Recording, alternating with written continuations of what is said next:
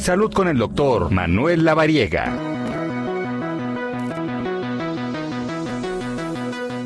Bueno, pues como cada domingo ya está aquí nuestro tocayo, bueno, mi tocayo, en particular el doctor Manuel Lavariega.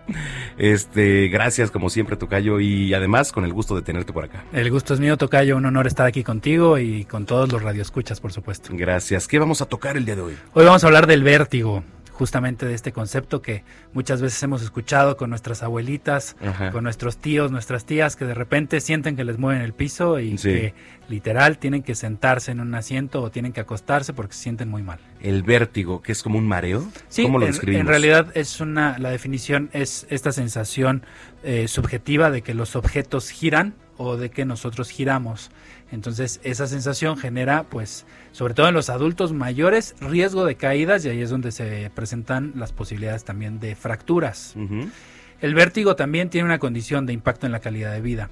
Médicamente lo conocemos como vértigo postural paroxístico benigno, pero bueno, vamos a llamarlo hoy así como vértigo.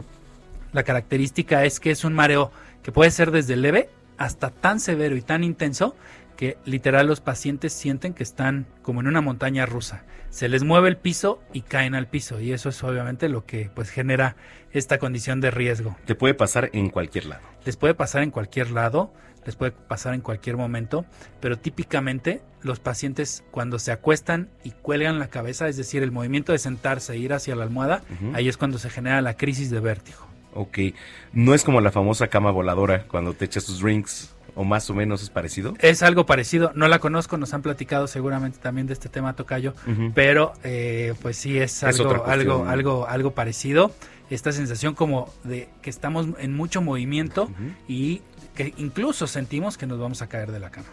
¿Qué tenemos que hacer? O, por ejemplo, digo, si estamos solos, porque puede pasar que estemos solos. Sí, puede pasar y aquí, bueno, recuerden que es una sensación subjetiva, es decir, no es que las cosas se estén moviendo, solo hay que estar tranquilos, hay que tratar de respirar, porque realmente esta situación de vértigo puede tener síntomas asociados, como esta falsa percepción de que vamos a caer, náusea, incluso vómito, dolor de cabeza y desorientación. Se presenta mucho más eh, frecuentemente en mujeres que en hombres, Mm. pero eh, sí tiene un impacto importante, porque el paciente que tiene vértigo pues no puede caminar, no puede acudir a sus actividades. Claro. Médicamente tenemos fármacos que ayudan a disminuir los síntomas, pero también se generan eh, otros tratamientos que son muy clínicos, que se llaman maniobras vestibulares, que seguramente a quien le ha dado vértigo ya lo ha experimentado, que es reposicionar unas piedritas que se encuentran dentro del oído, que se llaman otolitos.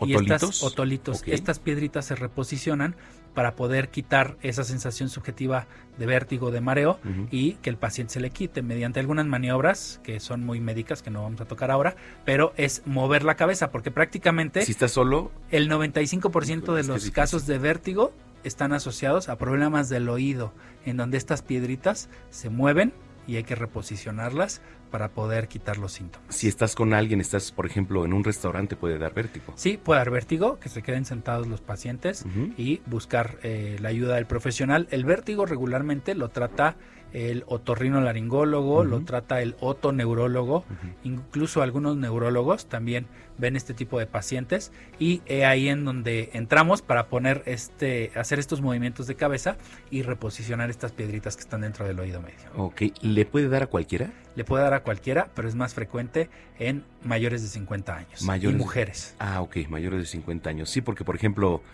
a mí nunca me ha dado vértigo. Nunca. Bueno, eso creo, ¿no? A lo mejor es un día. Solo la cama voladora. Solo ¿no? la cama voladora, es así. La cama voladora, que es parecido al vértigo, no lo sé, la verdad.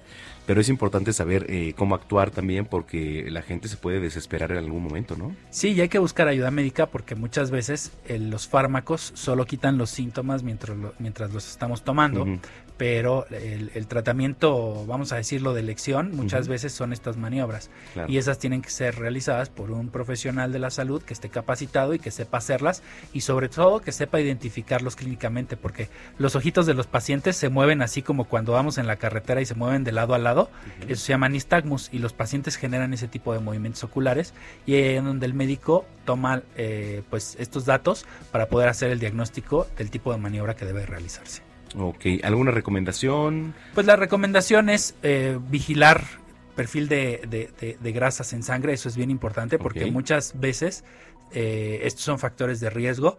También revisar que no se generen tapones de cerumen o de cerilla en los oídos, acudir con el médico para que revise los oídos. Y estar limpiando, ¿no? También los El- oídos. idealmente no se limpian, solo eh, pues deben de dejarse así, solo ¿Ah, sí? ir, ir a revisión con el otorrino o con el médico para que revise si no hay algún taponcito de cerumen en los oídos y eh, pues obviamente si hay algún tipo de riesgo o algún tipo de síntoma de vértigo, no dejarlo porque empieza leve y puede volverse muy intenso, entonces esto es lo que genera esta incapacidad o estos síntomas muy severos y ahí es cuando incluso los pacientes pues pueden caerse y dañarse por este tipo de complicaciones. Correcto, qué interesante, como siempre, Tocayo. Tus redes sociales, donde te vemos, te escuchamos, te seguimos. Claro, DR La Variega Sarachaga, ahí van a encontrar información al respecto y sobre todo pues información que les va a servir de primera mano para poder prevenir en salud. Muchas gracias y nos escuchamos el sábado. Nos escuchamos el sábado, claro que sí. Gracias, es el doctor tarde. Manuel Variega aquí en Zona de Noticias 346.